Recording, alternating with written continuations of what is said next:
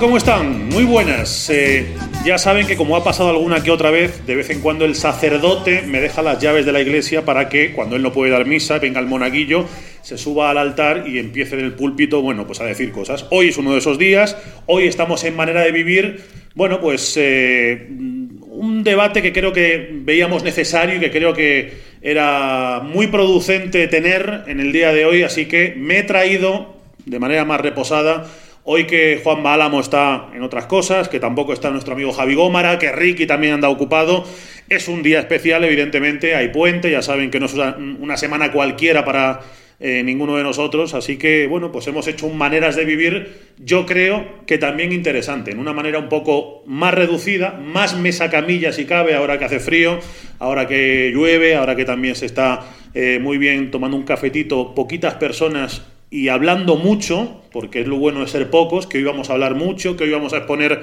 eh, ideas eh, de manera muy prolongada, que hoy vamos a poder explayarnos bien cada uno con sus ideas y que hoy van a poder escuchar a gente que a lo mejor habla menos en otros podcasts, hablar más y hablar de manera muy interesante, porque ya verán que muchos van a descubrir opiniones interesantísimas en el día de hoy. Frank Guillén al habla le saluda. Saludo también a Miguel Ángel Peris. Hola Miguel Ángel, ¿qué tal? Muy buenas. Buenas tardes, Fran. Eh, hace poco estuve en una obra de teatro que se llamaba Los miércoles no existen. Y mira tú por dónde sí, existe, ¿no? Y para maneras de vivir, y nos vamos a estrenar un, miércoles. Hoy lo estamos haciendo así. Hoy es un día, bueno, pues particular para grabar maneras, pero también interesante porque es una semana en la que se pueden hablar de muchas cosas. O no, Chema García, ¿qué tal? Muy buenas. Bueno, si no se puede hablar esta semana, eh, apaga y vámonos. Eh, con el Atlético eh, medio incendiado. Mm, figúrate, yo creo que va a ser un programa muy interesante. Chema, que normalmente está presente, pero muchas veces él es un hombre de discreto, de estar en segundo plano, de que se le oye a veces de fondo en alguna entrevista, de que se anima poco a encimar el micrófono. Y hoy le he dicho, Chema, hoy tienes que venir aquí a la plaza con picadores, tienes que cogerte tu muleta y tu capote, salir al albero y contarnos muchas cosas interesantes que nos tienes que contar, porque Chema, además de leerle mundo deportivo, muchos lo conocerán por eso, es un opinólogo que a mí, Peri, me parece interesante. Que hoy la gente descubre y que hoy la gente escuche. Desde luego, es una gran firma. En el mundo deportivo lo, demuestra cada día. Es un fichaje que tuvimos, oye, pues eh, a bien hacer esa temporada de maneras de vivir. Teníamos a Javi Gómara, que es su némesis, ¿no? Es su, su yin y su yang. Pues hoy nos hemos traído al yang. Hoy nos falta el yin. Tenemos al yang del mundo deportivo. Me estáis metiendo mucha presión, ¿eh? Bueno, oye, hay ganas de escucharte, Chema. Me siento el lemar de, de este día. Hay ganas de escuchar lo que nos puede contar Chema García en una semana en la que yo creo que hay una palabra que nos sobrevuela a todos, chicos. La palabra transición. Transición. No estoy hablando de la constitución del 78, no estoy hablando de otras transiciones que tan mediáticas han sido últimamente, de otros regímenes, estoy hablando de la transición que el Cholo puso el otro día sin ambajes, de manera muy clara encima de la mesa. Estamos en un año de transición. Yo creo que es algo que no es nuevo, que muchos ya se habían eh, bueno, pues, contemplado, pero lo sorprendente quizá es que desde la directiva muchos no piensan lo mismo. Yo no sé qué es eso de, año de transición realmente. No sé si es más una venda antes de la herida. No sé si es que el Cholo ve que, que no es capaz de dar con la tecla. Ve que el relevo el relevo no está siendo todo lo, pues no, sé cómo decirlo, todo lo prometedor que, parecía. Y, bueno, eh, yo creo que se encuentra, se empieza a encontrar una encrucijada y desde luego, no, sé si estaréis conmigo, en su peor momento desde que llegó al Atlético de Madrid hace nueve temporadas. Sí, el arranque yo creo que habla por sí solo en cuanto a números y en cuanto a sensaciones, aunque últimamente ha mejorado. Sí, eh, yo eh, sobre esto de la transición eh, sí que me gustaría mm, acotar algo. Me da la sensación también que lo que Simeone dice después del partido em, respecto a que el equipo está en transición no es un, no es un fin. Me explico, es un medio. Lo que pasa es que la directiva en, en voz de Clemente Villaverde lo toma como un fin. Es decir, se puede estar en transición siguiendo, es decir, continuando eh, con esa pelea por cosas. Y Claro. ese- Y, ese eh, Simeone no ha dicho que no se pueda pelear. Sí, por- transición no es igual a tirar la temporada. Efectivamente. Vamos, que lo, lo que Simeone dice con el transición, eh, en realidad est- está apelando a la paciencia, ¿no? Sí, yo creo que sí, yo tengo esa sensación. Es verdad que eh, en un técnico como Simeone, después de estas temporadas, suena un poco extraño estas palabras eh, y, y- y algunos han querido ver eh, una bajada de telón ya en la temporada cuando Claro. quedan eh, seis meses todavía. Eh, por jugarse y, y me da esa sensación de que no es la filosofía de lo que él intentaba explicar en la rueda de prensa y me Sí, da no es una tirita. no, no, no, no me, no me da esa sensación. A mí personalmente, no a mí sé si- tampoco. ¿Tú estabas en la rueda de prensa, Chema, en esta? No, no, no estaba yo en esa rueda de prensa, pero... Te lo digo porque, bueno, como sabes que algunas veces en la, eh, estando allí percibes cier- ciertos gestos Sí. y no sé... No, no, no estaba yo en, en, en- en la rueda de prensa, pero yo creo que ya estamos todos en octavo de, de- de cholismo, entonces em, ya sabemos un poco por dónde, por dónde va, por dónde tira. Eh, Es raro que, que- que Simeone deje alguna reflexión que, que no sea interpretable por, por- por los medios de comunicación, los aficionados. Otra cosa es que consiga eh, llegar con el mensaje exacto, con el 100% de, de efectividad respecto a lo que quiere decir. Y me da la sensación que en este cruce de palabras entre Clemente y Simeone hubo algo de eso. Es decir, claro, luego le preguntan a Clemente en el palco, eh, es que Simeone ha hablado de transición. Y dice el otro, ¿cómo, cómo de transición? Y- incluso dudo, yo que, eh, que estuviera en el guion que antes de cada rueda de prensa Juan Juan Aud le prepara. Eh, yo supongo que ahí se salió totalmente del guion. A mí me da la sensación también de que, eh, bueno, pues hay dos realidades. Una que dice que el Atlético de Madrid ha sacrificado parte de su columna vertebral de estos años, que a nadie les ajena, y que ha fichado a muchos jugadores nuevos para ocupar esos puestos relevantes de peso, no solo en el campo, sino en el vestuario. Pero por otro lado también el Atlético de Madrid ha invertido mucho dinero en esos fichajes. Y yo creo que eso también da lugar a muchas demagogias, ¿no? A que alguien piense que, bueno, con lo que se ha gastado por Joao Félix, eso convierte al Atlético de Madrid automáticamente en favorito a todo. Yo soy de los que piensa que el fútbol no es tan fácil. No. Es que esos fichajes que han costado tanto, eh, fundamentalmente personificado en dos nombres que, que todos sabemos y que están representados por quien todos sabemos. Entonces, ese tipo de fichajes hay que ponerlos siempre un poquito en cuarentena. Mm.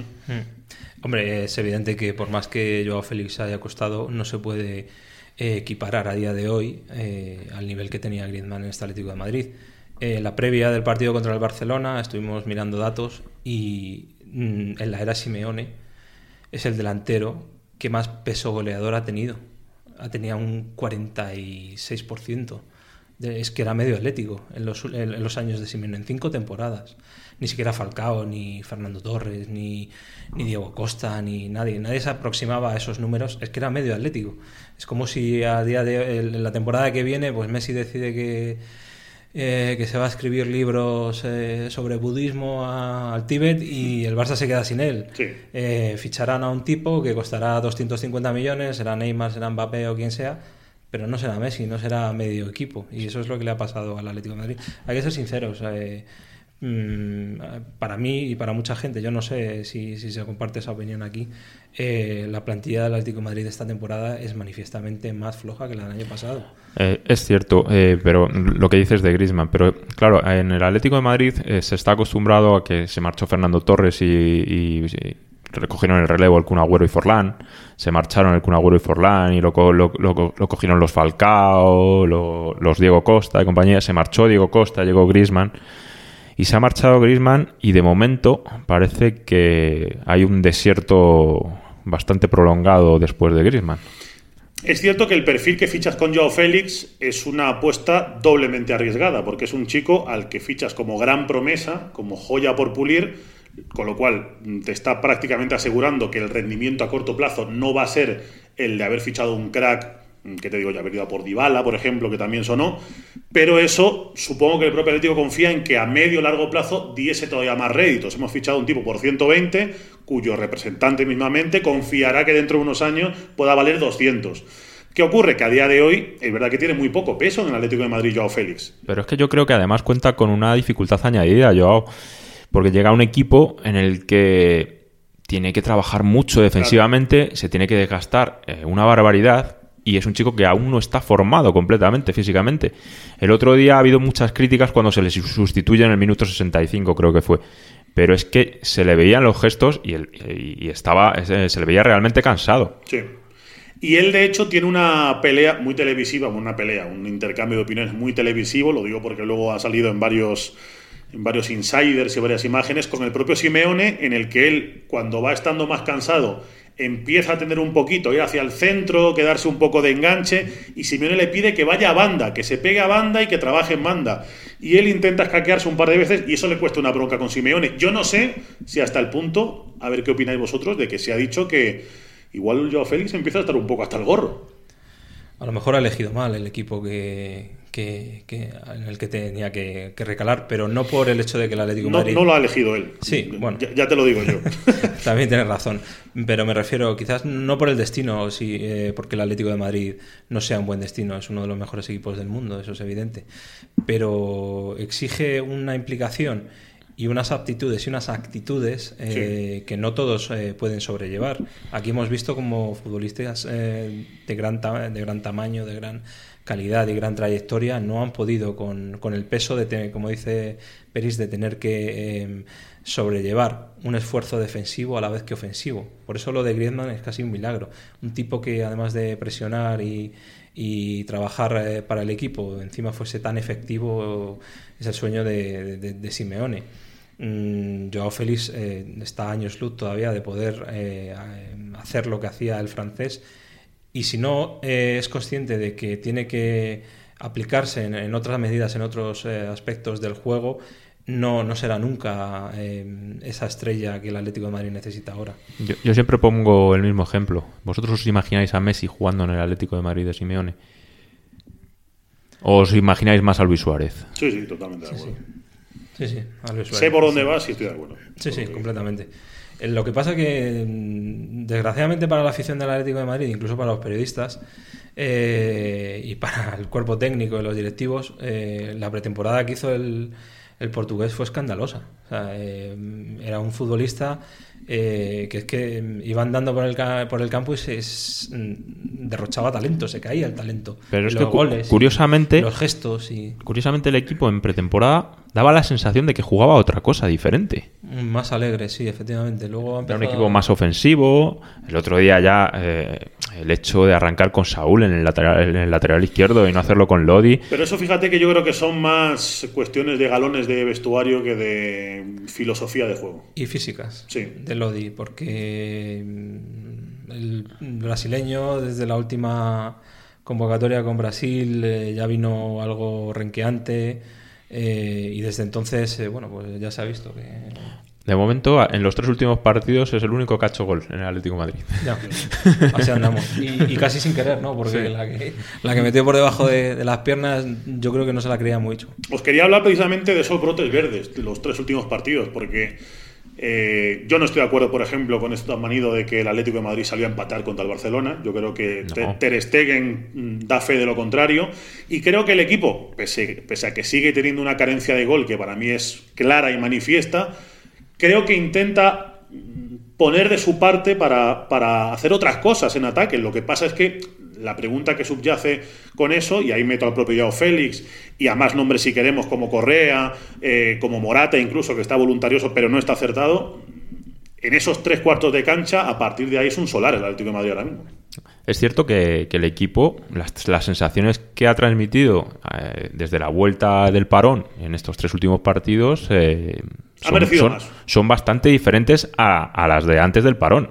O sea, eh, da la sensación del equipo de que el equipo le ha faltado fortuna en los tres partidos y que, y que desde luego ha habido un cambio, ha habido un giro ahí. El equipo apuesta por presionar más, más arriba, eh, llega, tiene bastante más llegadas al área rival y, yo creo que en ese sentido el cambio ha sido importante. El otro día el propio Saúl lo decía después del partido, que, las sensaciones eh, de estos tres últimos partidos son bastante buenas eh, y el grupo lo, lo ve así.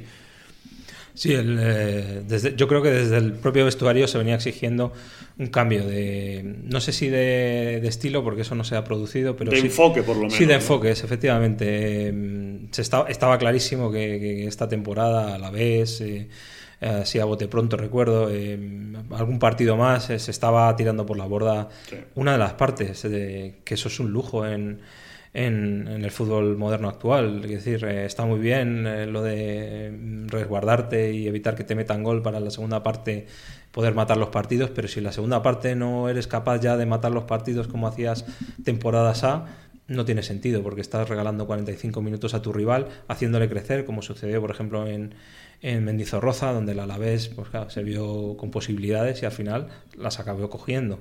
Y el propio Saúl, el propio Coque, eh, ha habido futbolistas en ese vestuario que, han demandado Morata, que se, que se salga eh, a por el partido, que no pasa nada, que, que, quiera por el partido. Es que con la plantilla que tiene el Atlético de Madrid, con todos mis respetos, con el potencial eh, ofensivo que tiene, no, el argumento de que este equipo no, no tiene no tiene gol o no tiene capacidad para, para, para generar ocasiones y para meter goles, eh, hay que hacérselo mirar, porque estamos hablando de un equipo que tiene a Morata, que tiene a Costa, que tiene a Correa, que tiene a Saúl, que tiene una llegada brutal, que tiene a Alemar, que tiene, es decir, futbolistas, joder, con mucho gol si, si, tú te quejas de, de, una plantilla así, ¿qué pensarán los otros 17 equipos de la primera división?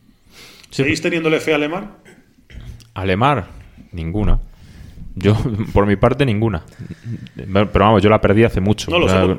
Chema lo ha nombrado en la retaíla y me, me, ha puesto votando. Me parece el futbolista más intrascendente de la plantilla. O sea, la palabra intrascendente. Es que no se me ocurre otra mejor que intrascendente. O sea, un, futbolista que parece que tiene buen manejo, que, que, que parece un superdotado técnicamente que, pero que al final... Con muy buen balón parado, que es algo que en el Atlético de Madrid no ha asomado, pero que mostró en el Mónaco y que nos, nos tenía muy ilusionados y aquí tampoco ha... Pero al final es que es un jugador que parece que, le sobran siempre dos toques, termina ralentizando el juego, termina no deportando nunca. Es que al final la sensación que te queda de Lemar es que está teniendo muchísimas más oportunidades de las que merece. Hmm. Eh, Nicolás Tomás Gaitán Lemar. Es decir, que yo me subo al barco de Peris, eh, le he nombrado porque... Gaitán que se va a Boca, por cierto. Que está recogiendo a Salvio, a Gaitán y dentro de poco a, Pieto, supongo, a ese paso. Sí, está haciendo un equipazo. Es el contenedor de reciclaje. Pero es para el, contenedor azul del Atlético de Madrid, ¿no? ¿Para el equipo leyendas o para el principal? Pues por ahora para el principal. Ah, para el principal. Bueno, ya enlazarán directamente. Eh, no, eh, le, he nombrado porque a priori un futbolista que cuesta 70 millones y que lo pretendían equipos como el Bayern, el Arsenal, eh, no debería ser malo, pero efectivamente me da la sensación que es de esos capítulos en, en, el historial del Atlético de Madrid, de la era Simeone, en los que jugadores que a priori son auténticos cañones, aquí se convierten en pistolitas de agua y Lemar va, va, va en ese camino. Em, también hay que decir algo que, se ha obviado en su momento cuando se le ficha, efectivamente es internacional francés, uno de los futbolistas con más proyección, pero no era titular en el Mónaco. Es que no lo era titular. Eh, era, un futbolista que jugaba como aquí. Jugaba cuatro partidos de titular, luego le quitaban, con varios entrenadores. Eso te habla algo de, lo que hay dentro de, ese fichaje, de ese futbolista. Pretender hacer de él un nuevo Griezmann, eh, no sé. A lo mejor era un poco eh, ambicioso. Entonces, ¿cómo resolvemos, chicos, el puzzle de arriba? A ver, pongo las piezas encima de la mesa. Un Costa que está lesionado, pero que cuando estuvo era una sombra de lo que había sido. Un Morata que creo que, bueno, pues mm, el valor se le presupone, como se dice en el ejército, pero es verdad Ahora mismo Morata es el valor más seguro del frente ofensivo, aunque lleve tres partidos sin marcar. Correa es, un poco ciclotímico, aunque es un jugador un poco diferente, pero es verdad que tiene sus días. Correa, el, el, partido que hizo contra el Barcelona fue lamentable, lo tengo que decir. O sea, es que no dio una a derechas. Pero vamos, vamos a, ver, a mirarlo más con perspectiva. O sea, no digo jugador por jugador, hablo de todo esto que tenemos, ¿qué se hace con ello? ¿Cuál es el para vosotros el esquema que potenciaría esto? ¿Dónde debe jugar Joao Félix? ¿Tiene que jugar con Correa? ¿Tiene que jugar Atlético de Madrid con dos puntas cuando vuelva a Costa? ¿Tiene que fichar el Atlético de Madrid un punta en invierno? ¿Cómo resolvéis vosotros el enigma de la delantera y de la falta de gol? Pues yo desde luego apostaría por poner a Joao Félix de segundo delantero con un poquito más de libertad, liberarle si acaso un poco más de, en la faceta defensiva y y yo jugaría con Vitolo, seguro. Porque Vitolo es un jugador que te da algo diferente, algo que, este equipo necesita, que es, que es ese atrevimiento, ese, desborde. No combina mal, no se asocia mal, además. eh, eh, siempre la pide, la, pide y además no se la quita enseguida, la, retiene, aglutina rivales. O sea, yo creo que es un jugador que necesita este equipo, sinceramente. Mm. comparto completamente la, la, opinión. Es que a día de hoy Vitolo, yo creo que lo demuestra los partidos, es de los pocos que que te da un plus, eh, un poquito más de, lo, de, lo, que se está viendo. Em, es verdad que no, no, está acertadísimo en todos los partidos, pero, pero se le ve algo, se le ve que, es capaz de, de, montar algún tipo de jugada, de alguna eh, eh traslación de, de balón eh, que sea interesante, que pueda hacer daño, algún pase entre líneas, tiene fuerza. No sé, a mí me gusta y luego lo de Joao Félix yo creo que también debería jugar por detrás de, de Álvaro porque así es como mejor ha funcionado. El problema em, a la hora de encajar las piezas es que si le colocas a la derecha, a él no le gusta, no está rindiendo ahí bien. Em, en pretemporada detrás de Costa y de Morata fue, fue, fue una auténtica locura. Eh, tiene una capacidad para ese pase que le da tras bajar el, balón larguísimo contra contra quién es contra el em, contra el Madrid es que es contra el Madrid eh, esa que se gira y a la vez ya de primeras es que eso es Joao Félix. Joao Félix no es un chico que, saliendo de banda derecha te vaya a poder dar todas esas cosas, y más si tiene que trabajar defensivamente. Em, y, es un, chico con mucho gol, ¿eh? O sea, que acercarle al área, desde luego, no es mala, no es mala idea. Pero como, como, lo tiene Saúl, ¿verdad? Porque Saúl en, la selección española o, cuando llega tiene gol. Claro, si le colocas de lateral izquierdo o le colocas de pivote, no lo tiene porque no tiene cómo llegar. Entonces, a lo mejor el, gran drama del Atlético de Madrid, que a la, vez es su gran, eh, su gran victoria en toda esta era Simeone, por todo lo que le ha dado el Cholo, es que eh, esos éxitos han soslayado también determinados debates sobre la forma de jugar, sobre la forma de, afrontar los, los partidos.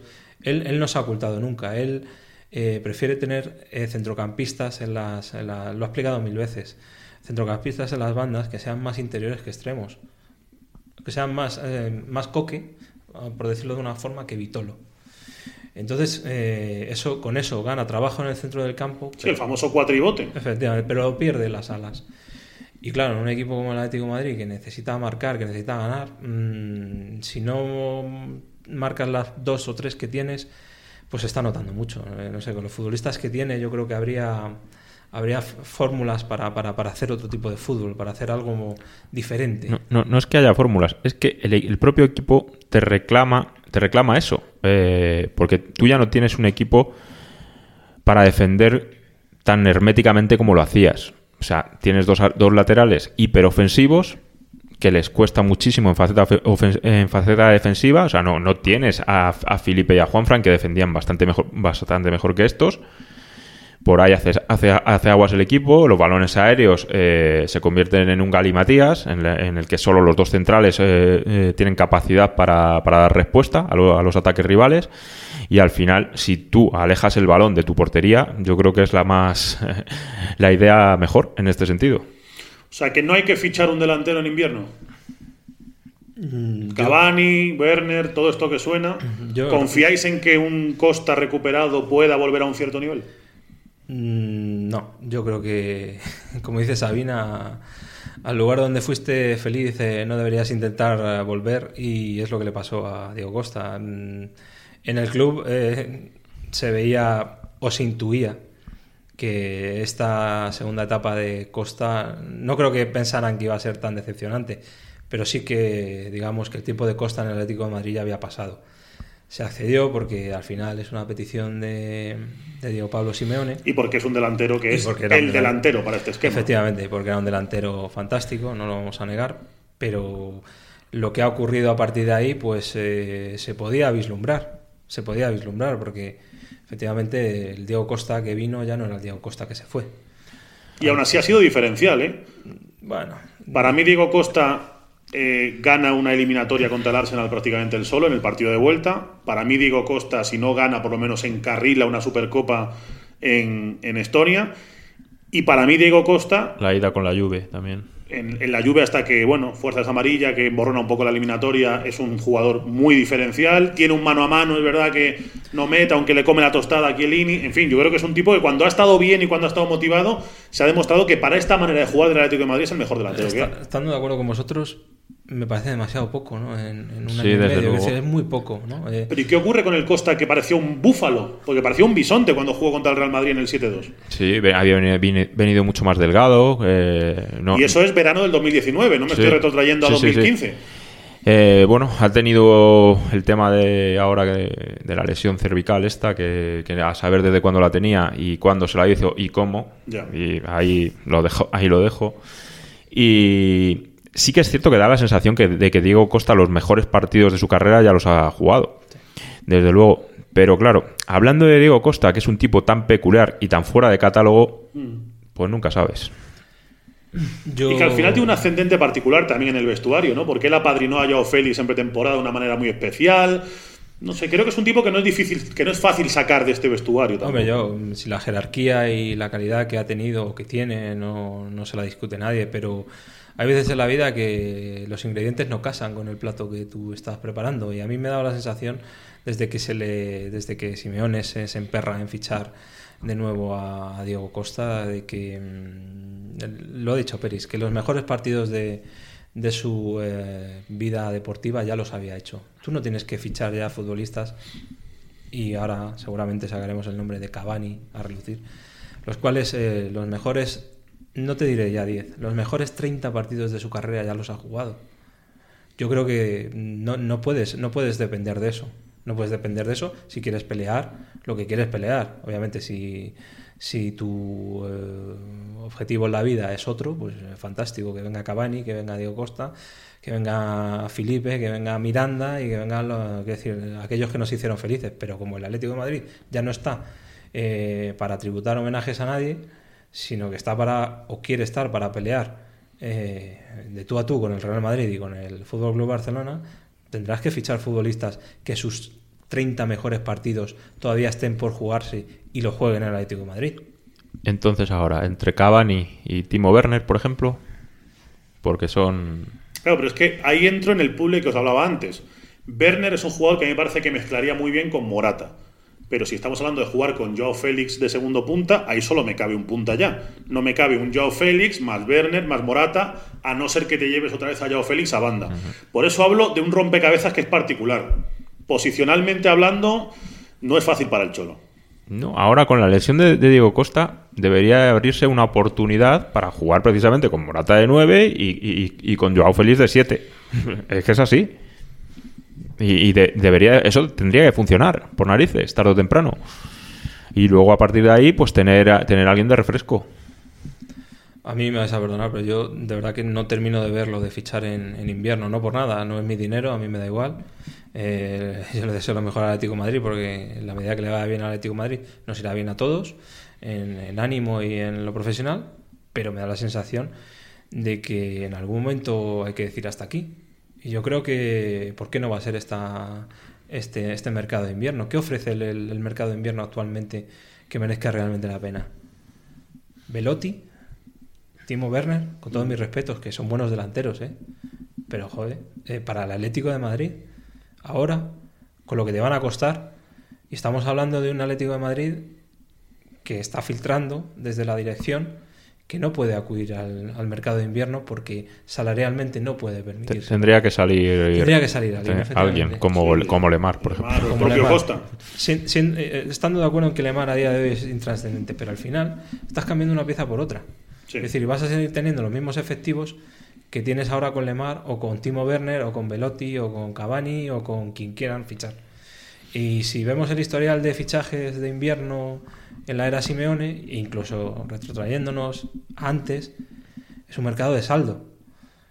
Es muy difícil encontrar un futbolista que vaya a ser importantísimo. Lo de Morata, vamos, aquello fue un regalo de Reyes. O Fernando Torres, pero por lo demás, eh, no sé, Diego, Diego Rivas dio el nivel que dio, que bueno, Jugadores en invierno que se metan en la dinámica del de grupo de Simeone es muy complicado. Eh, un poco Augusto, que ahí jugó algunos partidos importantes. estamos Sí, hablando es que de se- gente... se, me ocurre muy poco. Y de otro perfil. Estamos hablando de gente como Insúa, de Cani, de, Sí. futbolistas eh, que no te pueden sostener la segunda parte de la temporada. Porque normalmente eh, lo que tú traes en invierno es lo que has hecho mal en verano. Y, de, verdad que a día de hoy eh, no sé si el, el, el, Atlético de Madrid tiene el dinero para gastarse en un, en un fichaje que, digas, ostras, este, este va a ser el futuro del Atlético de Madrid. No sé, no sé cómo lo veis, de, verdad. O sea que vuestra idea es recomponer el puzzle con un segunda punta que siempre tiene que ser Joao Félix y luego cuando se recupere Costa, entre Morata y Costa, el que esté mejor que le acompañe. Ese es el camino a seguir hasta verano. Es que no hay mucho más, yo creo que sí. Es que será el plan A, ¿no? Quiero decir que luego al final las circunstancias han sido las que han sido, pero ese era el plan A. Quiero decir, si valía en verano, mmm, Simeone ha sido el, principal avalista de que Diego Costa siguiese aquí. Mm, ahora le vas a traer a un delantero em, que le tape cuando vuelva o, que, que, ponga entre, en duda Em, que pueda volver a jugar. No sé. No sé. Yo, el, problema casi lo va a tener ahora más en el centro del campo para encajar las eso, piezas. Eso iba a hablar yo ahora también. Porque la irrupción de Herrera efectivamente. reduce reduce posibilidades y no descartaría que empecemos a ver el cuatribote puro y duro, ¿vale? Porque a Saúl y a Coque no los quitan ni en pintura. O sea, y a Tomás parece que tampoco. A, Tomás tampoco. Eh, Herrera se ha subido ahí a ese tándem y pues no descartó que, ese cuatribote le, empecemos a ver con frecuencia. Me han leído la mente porque era el siguiente debate que iba a poner encima de la mesa, el centro del campo. Yo voy a lanzar un órdago ahí que igual es muy aventurado, pero tú sabes que lo mío con Herrera no es de un día. Yo llevo pensando que es un fichaje muy propicio para este equipo desde hace mucho tiempo y cuando se terminó concretando me alegré, porque creo que es un tipo que da mucho al Atlético de Madrid. Ahora lo he visto jugar y ahora estoy empezando a ver incluso los galones que está pillando en el equipo.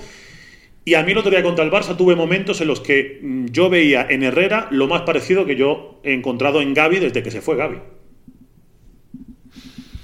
Pues sí, es un jugador que abarca mucho terreno, que, técnicamente la verdad es que me está sorprendiendo, va, bastante mejor de lo, que yo pensaba que tiene disparo, que tiene llegada. Eso te iba a decir, y le falta mostrar la llegada. Que, que, Loporto metió dos, tres goles muy importantes. Que tiene criterio en la distribución, que no, que, tampoco le pesa, le pesa tener el balón, la pide, eh, la aguanta con dos jugadores en la espalda. O sea, yo le, veo un futbolista bastante completo que además físicamente está bastante bien. Sí. Así que yo creo que va a ser un jugador importante. Sí, es un futbolista con jerarquía, hombre, de eso no cabe ninguna duda. Quiero decir, a uno no le regalan el brazalete de capitán siendo mexicano en el Porto. Es algo que, te tienes que ganar y te lo tienes que ganar en el campo y te lo tienes que ganar en el vestuario. Viéndole entrenar se ven detalles eh, bastante interesantes. Es de los, de los pocos futbolistas que, bueno, recuerdo, a lo mejor es una, una, anécdota y es una chorrada y no pasa de ahí, pero, pero a mí me llamó la atención. En uno de estos entrenamientos de, entre semana de, del parón, en los que hay cuatro gatos, porque se han ido la mitad, se habían ido, eh, fue en este último parón en el que él no se fue porque lo había, así lo había acordado con el Tata Martino, si no me equivoco. No, perdón, con Queiroz, ¿no? Es con Queiroz. no, Tata Martino. Ah, Queiroz es, el de Colombia. Es el de Colombia, sí. con el Tata Martino, eh, porque quería probar otros futbolistas que eran más de, la zona... Sí, fue una convocatoria más o menos local. Eso es, de la zona americana. Él se quedó. Y en el momento en el que estaban haciendo el circuito físico, entraron los jugadores del filial. Bueno, del filial y del eran del juvenil, había una mezcla allí que, iban a jugar un partidillo contra ellos. Bueno, pues fue el único futbolista del primer equipo que fue salvando uno por uno a todos los chavales, eh, aparte de porque conocía a alguno de ellos, pero al resto no les conocía. Simplemente les dio la bienvenida al entrenamiento y bueno, a mí me pareció un detalle de... De capitán. De capitán, sí, de jerarquía, de, decir, oye, pues joder, estáis aquí, vais a, vais a jugar un partido contra nosotros, pues eh, os saludo como a un, a un igual, eh, porque vosotros queréis ser lo que nosotros somos ahora. Y me parece interesante. Y yo creo que ese tipo de ingredientes son necesarios en el vestuario del Atlético de Madrid eh, tengo ya mis dudas. Yo no sé si, si, em, si en lo futbolístico realmente em, es ese salto de calidad que el Atlético de Madrid necesitaba, siendo un complemento muy interesante. Pero venimos de un año anterior en el que estaba Rodrigo ahí, que yo sé que a día de hoy Rodrigo está muy denostado, pero era un futbolista que, que, te mantenía en el centro del campo y Herrera es otra cosa. Herrera con, con es otra cosa. No sé si, eh, si este Atlético de Madrid tiene suficiente fútbol en esa zona de creación eh, como, para, como para ir muy alegre por la vida. Si lo comparamos, comparamos con Rodrigo, al que compares con Rodrigo va a perder, desde luego. pues eso es lo que es lo que hablábamos antes, que al final esta plantilla tú has puesto por puesto y si quitas un poco los laterales, pero que era un cambio que era necesario hacer, porque eran personas eh, que ya estaban en su última etapa de profesional, eh, has perdido en la mayoría de los de los de los de los, de los puestos porque vayamos puesto por puesto. Eh, Lucas es mejor que Hermoso sí. Yo diría que sí no eh, el nivel de Griezmann era más alto que el actual de Joao Félix pudiendo ser Joao Félix el día de mañana un balón de oro sí desde luego. Desde luego. Herrera Mm, Rodri, bueno, pues eh, será una cuestión de gusto. No, y, que Thomas está jugando, está jugando este año, hoy es titular indiscutible, cuando el año pasado era un jugador, es un, era un actor secundario, Thomas. Llorente Rodri, lo mismo. Eh, al final, em, no sé. Eh, bueno, ya mm, no menciono a Saponji Kalinic porque sé que Kalinic a lo mejor pues no, no hizo las temporadas de su vida, pero todos convendremos que era un futbolista hecho y derecho y Saponji, que es. Eh, no sé cómo No sé cómo definirlo. Sí, uno era un jugador útil para entrar en rotación, el otro es un tipo que no está en dinámica. Y el otro es Rubén Micael 2.0. Eh, es un, es un, un, asunto aledaño a la renovación de Oblak. A ver si me, explico. y te ha faltado uno que me lo has puesto a huevo, Chema, para poner encima de la mesa. Se fue Godín, todos esperábamos que Mini Godín fuera el hombre que tomara ese cuajo en el centro de la defensa de líder. Pero, pero Mini Godín está siempre lesionado. Y yo no sé qué pasa con Mini Godín. ¿Qué ocurre con Jiménez? Porque menos mal que el Atlético de Madrid ahora ha encontrado una reválida interesante en Felipe, que creo que se está mostrando como el eh, central más sólido. Es el, valor más seguro. Eh, fíjate que Xavi que arrancó de manera espectacular, pero claro, ha desaparecido, es que lleva, lleva ya un mes y medio fuera. Sí. Pues eh, yo a ciencia cierta no sé lo que pasa, no tengo información sobre ello, pero me puedo creer eh, que ha habido algún tipo de recaída, algún tipo de cuestión, porque no es normal que el día previo al viaje a... No, el propio día, el propio día del viaje a, a Turín, Jiménez entrene sin problemas, aparte en las redes sociales suba el típico mensaje de muy feliz con el grupo de volver y tal, y a raíz de ahí desaparezca por completo. Quiero decir, si estaba, estaba, si no, no estaba. O sea, no, no es posible que, que, estuviera entrenando normal aquel día y, y luego ya no lo esté.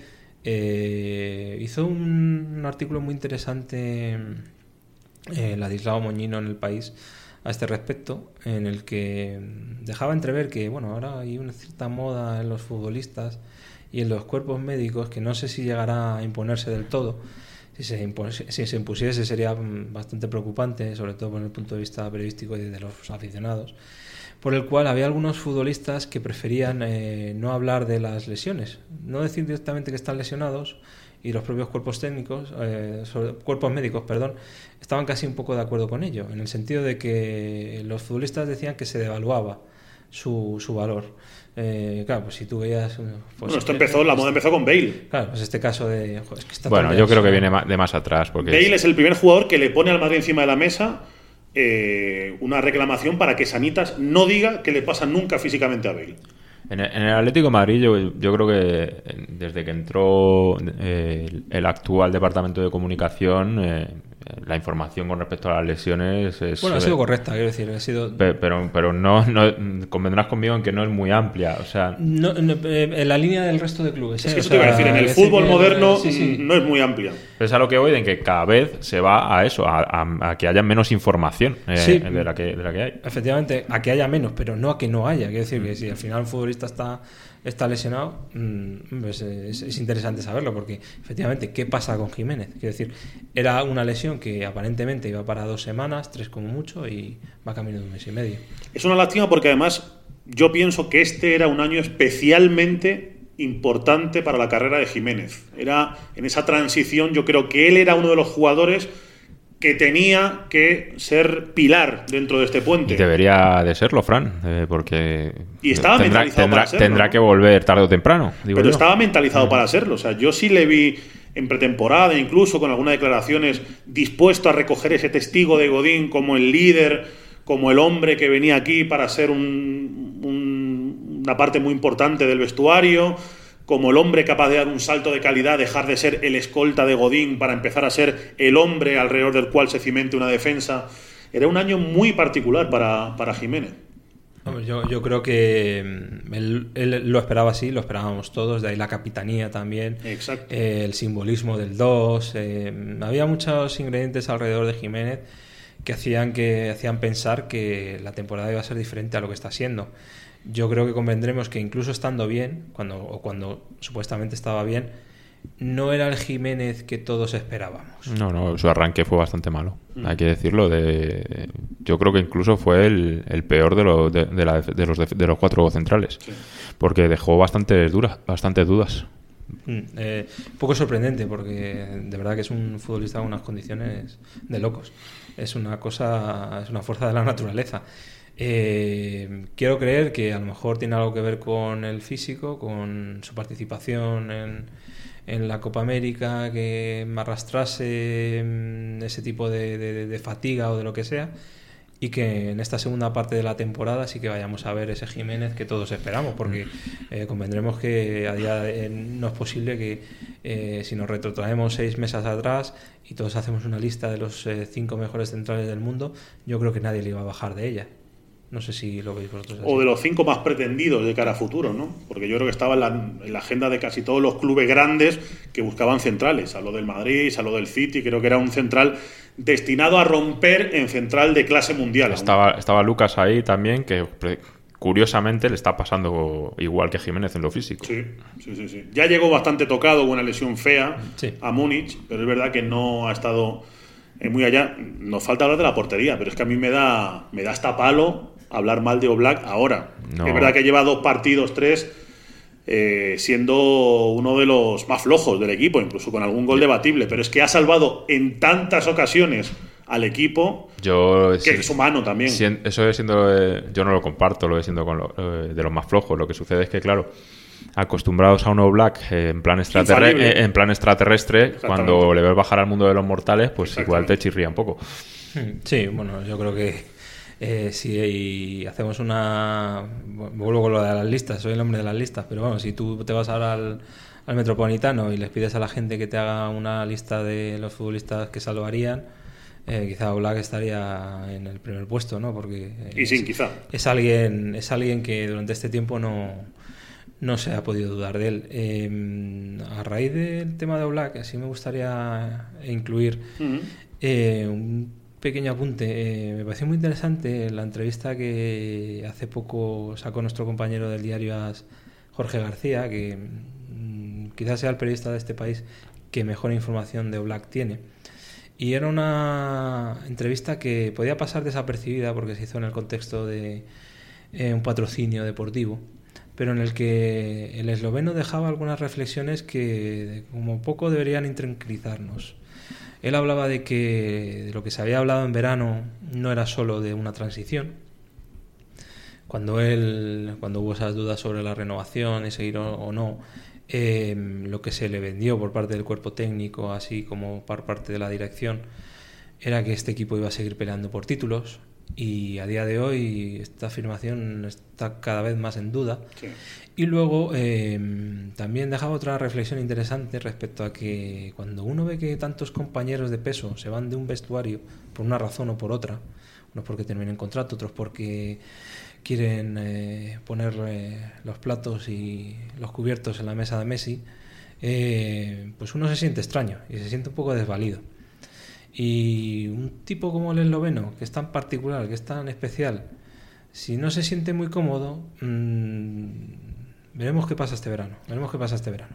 Entonces en invierno dejémonos de traer a Cavani y no sé qué y traigámosles a, Ma, traigámosles a, a Manjukic que en la Juventus no está jugando y no, no, lo quieren y vamos a reforzar el lado balcánico por ahí porque igual le interesa más. Hombre, eso es preocupante, la verdad.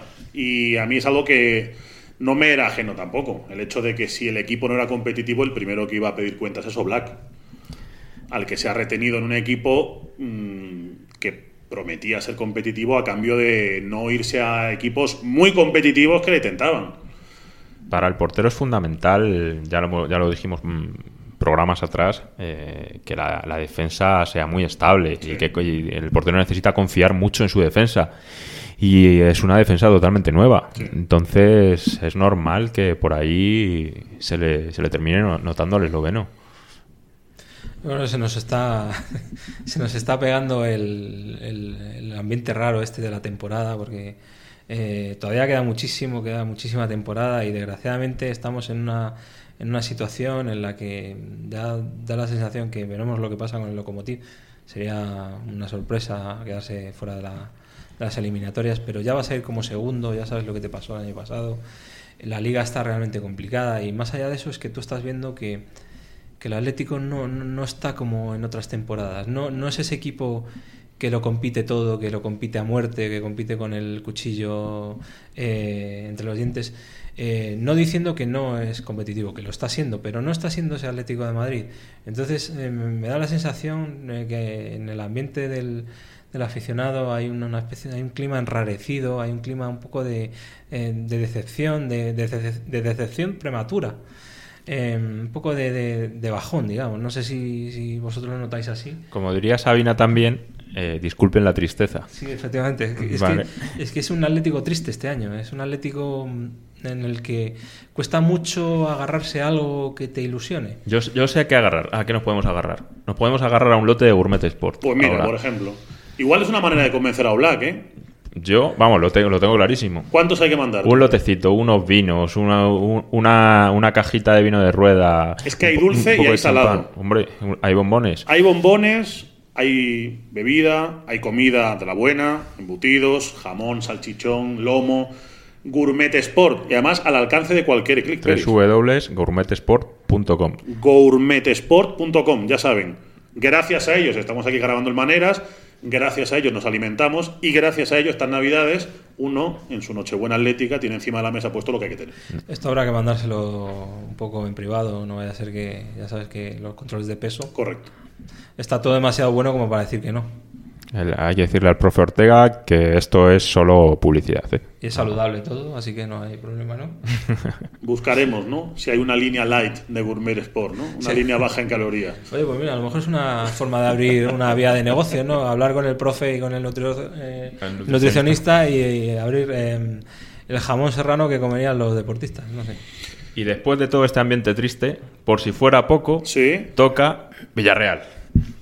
Ahí es nada. Sí un campo en el que al Atlético de Madrid le ha pasado de todo en los últimos años. Bueno, iba a ser otro campo más lejano, en Miami, con lo cual entre Miami y el Madrigal no sé con qué nos quedamos. Te digo una cosa, tal y como está el Atlético de Madrid, mmm, casi hubiera preferido ya el espectáculo este de Miami ya para está, ver cómo está. Directamente. Total, hubiera sido la, la, el, la, la vuelta de tuerca necesaria para, para, para esta situación.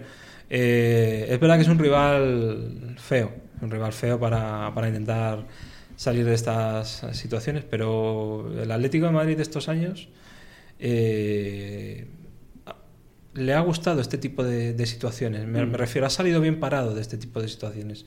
Cuando parece que está todo en contra, eh, es capaz de salir eh, airoso. Veremos si es así, pero... No es un Villarreal quizá como el de antaño, es un Villarreal al que Calleja le ha metido una renovación muy profunda.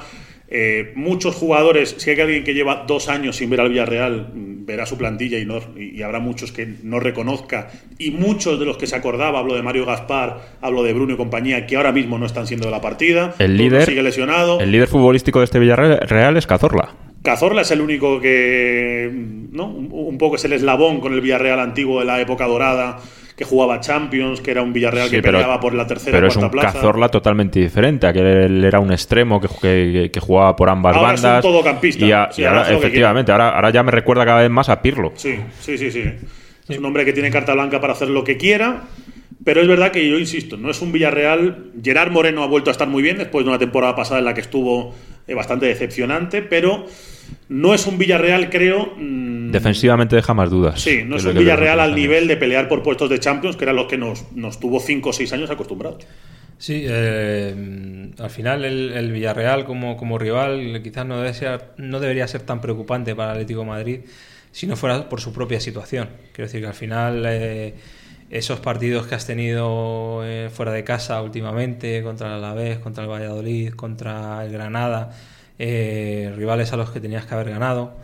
Eh, son los que te generan esas dudas. El Atlético de Madrid, si en algo no está respondiendo esta temporada, entre las muchas cosas que no está respondiendo como se esperaba, esos partidos de fuera de casa. Está siendo un Atlético de Madrid una versión eh, muy desnatada respecto a lo que había sido. Muy precholo. ¿no? Sí, muy precholo, sí. Era, eh, efectivamente, por eso te decía que está el ambiente tan enrarecido. Es esa sensación que tenía el aficionado del Atlético de Madrid que miraba el calendario y decía, ¿dónde vamos? Puf, al Madrigal, aquí no, aquí palmamos. Eh, eso no existía en la época de Simeone. Y ahora cuando menos tú ves el, el- el calendario y, y cuando menos... Eh, Tuerces el gesto un Sí, poco. levantas la ceja como Sí. diciendo, ojo. Lo que es cierto es que ahora mismo, y es una realidad, en la afición yo veo la temporada de más guerra civilismo, entre comillas, con el cholo que recuerdo. Desde Con luego. razón, sin razón, pero empieza a haber ya un músculo de gente que pide un cambio en el banquillo que yo otros años veía de manera muy anecdótica en cuatro nombres muy sueltos. Pero Fran, tú sabes, siempre se ha dicho que las victorias eh, tienen padre y, y las derrotas son huérfanas. Eso es tan, tan viejo como el, como el propio fútbol. Yo pongo encima de la mesa un nombre aquí, claro, porque. Eh, o sea, perdón, exijo poner encima de la mesa un nombre, porque es muy fácil decir el cholo se le ha acabado el crédito. Que se vaya el cholo, no me gusta el cholo, no me gusta el atleti, esto necesita un cambio. Muy bien. ¿Qué entrenador en el mercado ahora mismo le da al Atlético de Madrid lo mismo que le podría dar el cholo? Es que... Yo no lo veo. eh, eh, volvemos a lo mismo. Marcelino, No, no, no, por Dios. No, no. Es decir, que... mm, Poquetino. Estamos hablando de posiblemente, y sin el posiblemente, eh, una figura que ha tenido un impacto similar al que en su día tuvo Luis Aragonés. Es que Claro. estamos hablando de eso, estamos hablando, no es un cualquiera. Simeone no es un cualquiera en la historia del, del Atlético de Madrid.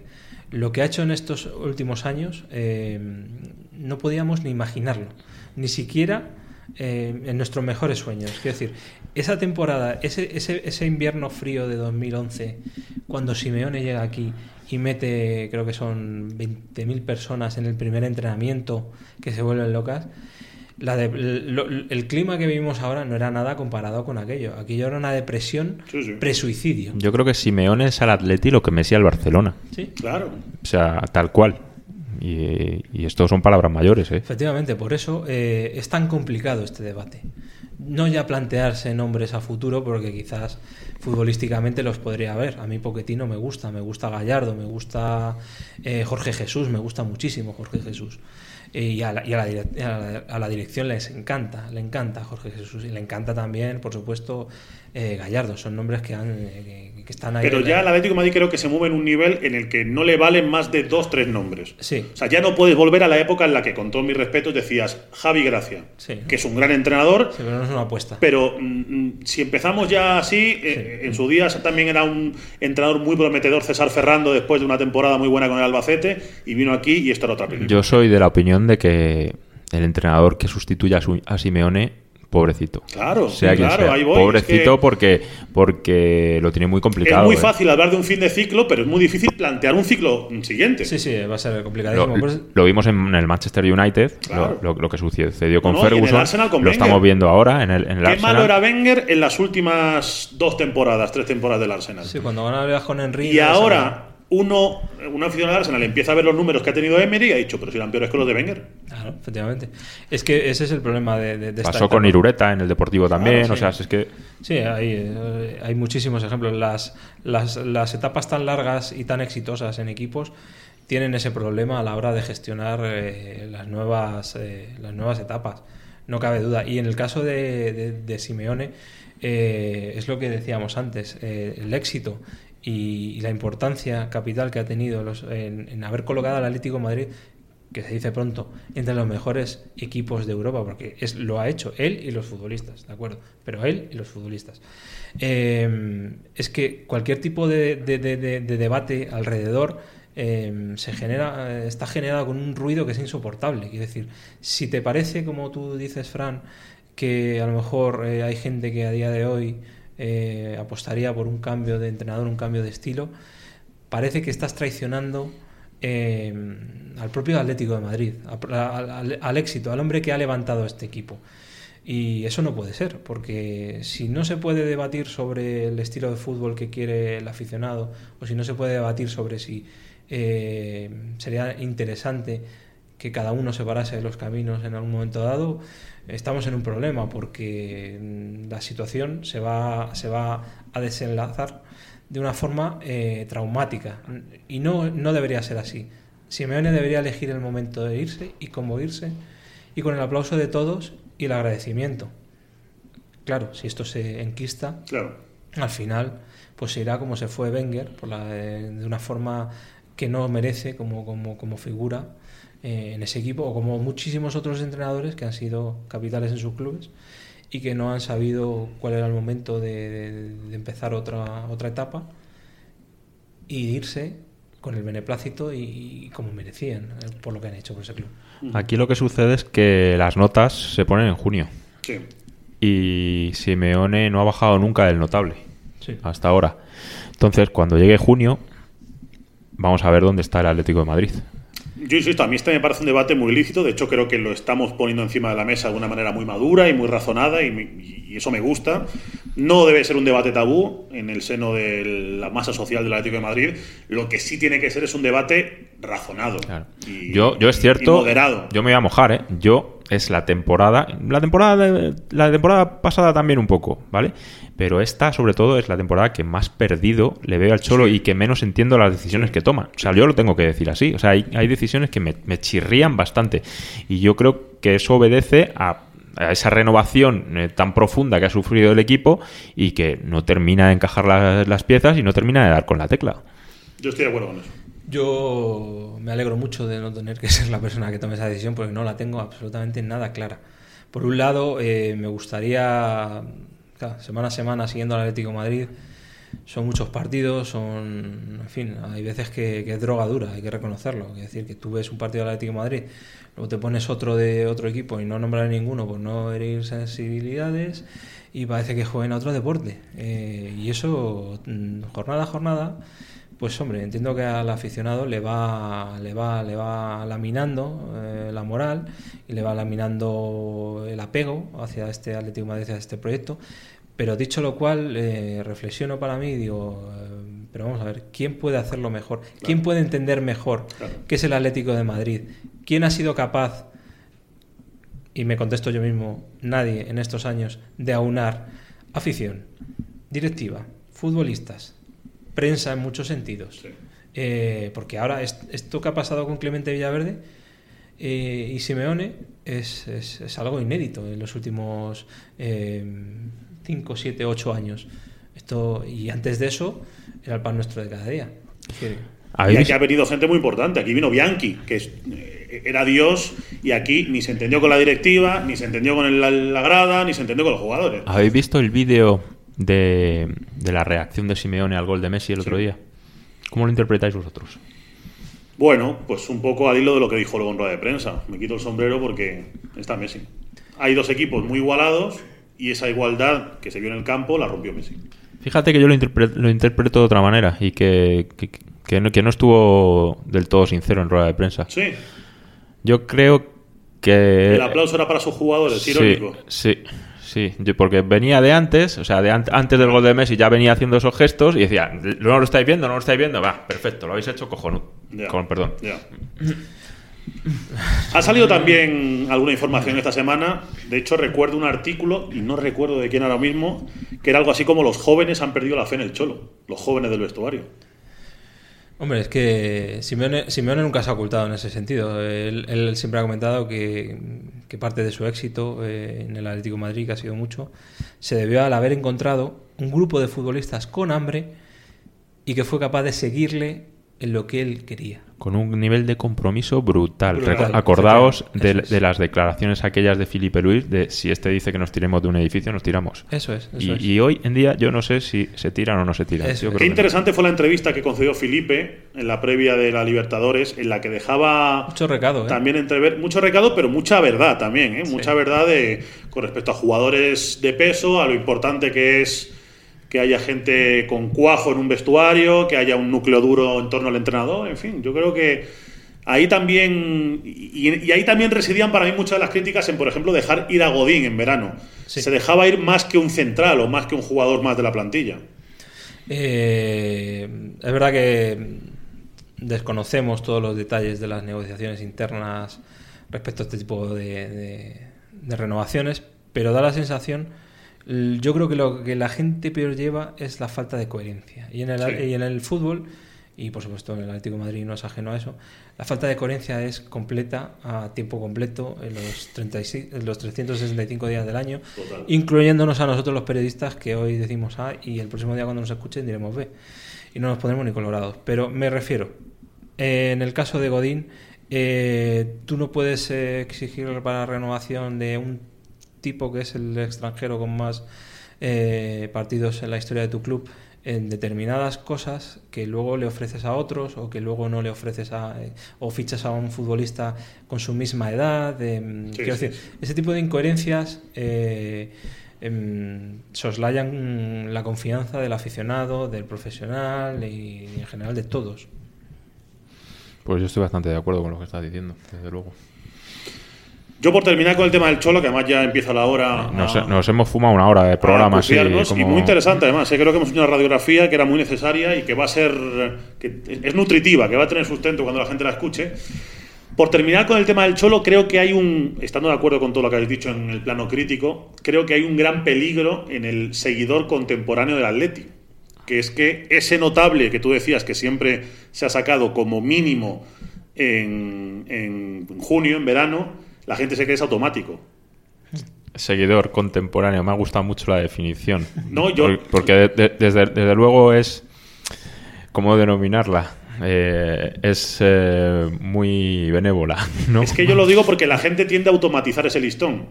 Y la gente tiende a pensar que debajo del notable no hay nada. Y debajo del notable hay un bien. Y debajo del bien hay un suficiente y debajo del suficiente hay muchos insuficientes. Y los que hemos visto, muchos cates del Atlético de Madrid en verano, muchos insuficientes y muchos exámenes aprobados en septiembre a última hora, sabemos que este notable que ahora a mucha gente le sabe a poco, mm, mirándolo con perspectiva, es muy valioso. Dejémoslo en que el cliente no quiere bajar de la excelencia. Sí, pero que la excelencia no está ahí automáticamente, no cae del cielo. Conseguir ese nivel mínimo de excelencia también tiene mucho mérito aunque no te corones luego. Es, eh, la vida es necesario tener perspectiva y sobre todo perspectiva histórica. Eh, quiero decir que los aficionados, yo no, porque no tengo esa edad, pero los aficionados más mayores que nosotros eh, han vivido muchas épocas diferentes del Atlético de Madrid. Por eso son capaces de poner en la adecuada dimensión qué significa Simeone a día de hoy para este club. Con todo lo bueno y con todo lo malo. Y como tú has dicho, eh, hay una hay un gran número de aficionados contemporáneos, lo que las redes sociales vendrían a llamar neoatléticos, ¿no? O... Clientes, son clientes. bueno. Son, clientes que se han acostumbrado a ir al restaurante con estrella Michelin. Y en cambio, pues los el aficionado de toda la vida ha comido mucho bocadillo de mortadela. Yo, te digo una cosa, yo no quiero despreciar la, opinión de nadie porque creo que, que, eh, ellos tienen... Eh, no, no, sin entrar a despreciarla. Eh, simplemente trato, trato de analizar el por qué sucede y el por qué son... Pero que no está mal y que es muy lícito, pero la rutina de la excelencia, yo lo único que digo es que a veces te hace perder un poco la perspectiva. sucede porque no han vivido esas épocas y piensan que esto que se ha vivido estos últimos años de siete títulos y, dos finales de Champions era lo habitual. Claro, Cuando veníamos de, intentar pelear eh, para meternos en la Intertoto y caer en los penaltis con el Villarreal. Eh, decir que con Jorge Larena eh, y toda esta gente. Que, está muy bien y es muy lícito querer que el Atlético de Madrid gane siempre todo. Y yo creo que ese es un caballo ganador al que el club, obviamente, tiene que tender a subirse, porque el Atlético de Madrid tiene que tender a crecer y a mirarse cara a cara con los grandes pero no caigamos en el error de pensar que eso es automático, que eso no tiene mérito, que quedar segundos, bueno, es eh, un año más del montón. Siempre pongo el ejemplo de aquel Valencia que ganaba ligas, que se metía en Champions con la gorra y que silbaba a los entrenadores y decía aquí que vete ya y decía Emery vete ya y, demás. Y al final, eh, todos esos aficionados que en su día silbaban a esos entrenadores y los decían Quique vete ya, pues eh, hoy en día se tiran de los pelos. Claro, porque ellos pensaban que la Champions era algo que les venía regalado todos los años, que venía la UEFA, te da una carta, está usted metido en Champions, felicidades. y es algo que hay que conseguir. y es algo que tiene mucho mérito conseguir. Pues ese es un ejemplo que, sería interesante contemplar, eh, no solo el Valencia. Hablabais antes del Deportivo.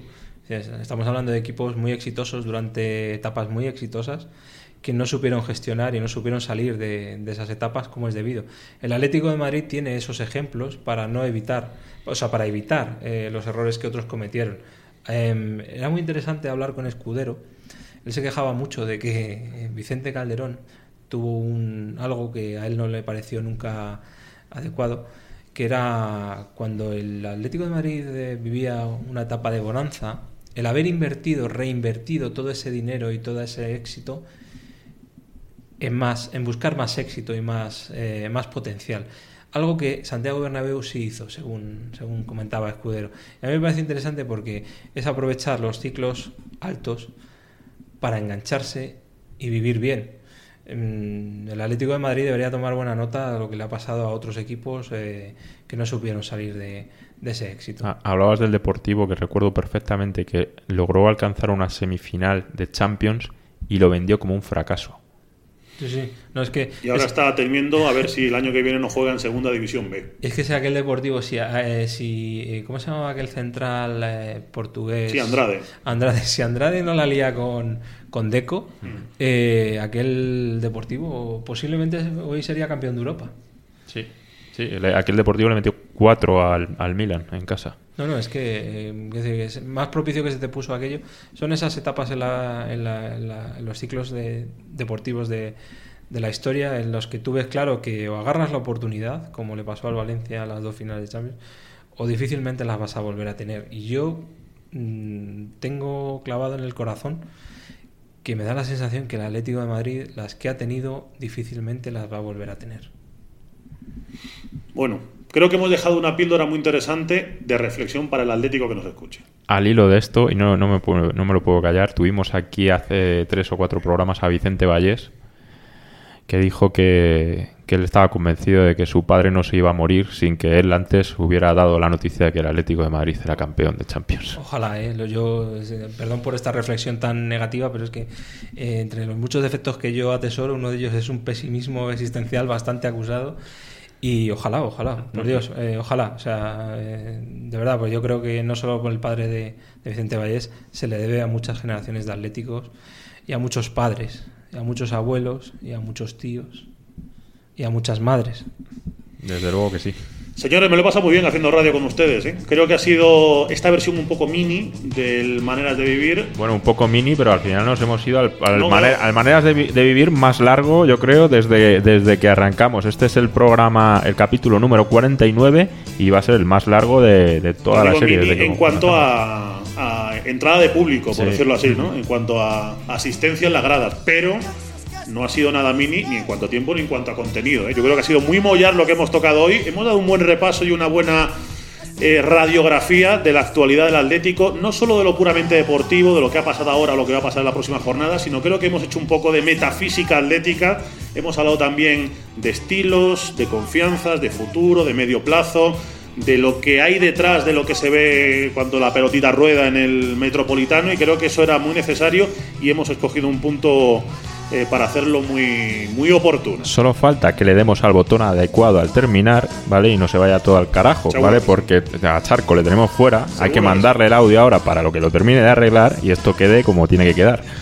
Pues saludamos a Charco, que está en otros lares eh, disfrutando de buen llantar, que dirían los clásicos, también a Juan Álamo, también a Ricky, también a Gómara, a todos los que no han estado en presencia, pero sí en espíritu, porque este estudio del Maneras de Vivir siempre es el estudio, no solo de nosotros, sino de todos ustedes, que nos acompañan, se abrigan, nos escuchan y a partir de aquí ya saca cada uno sus conclusiones. Y la semana que viene tenemos invitado de los potentes. Ojo, ¿eh? ojo, porque ya saben que aquí el Maneras no para de darle vueltas a la cabeza. Miguel Peri, gracias, ¿eh? Hasta la semana que viene, gracias a ti. Chema García Fuente, mm, ha sido un placer, ¿eh? Bueno, el placer ha sido mío. Ha sido un placer que vengas, te explayes y que la gente se dé cuenta que detrás de ese Chema que a veces habla 10 segunditos en un capítulo, hay alguien que tiene mucho que decir. Mis disculpas si me he puesto muy pesado, si alguna reflexión ha sido demasiado eh, pesimista.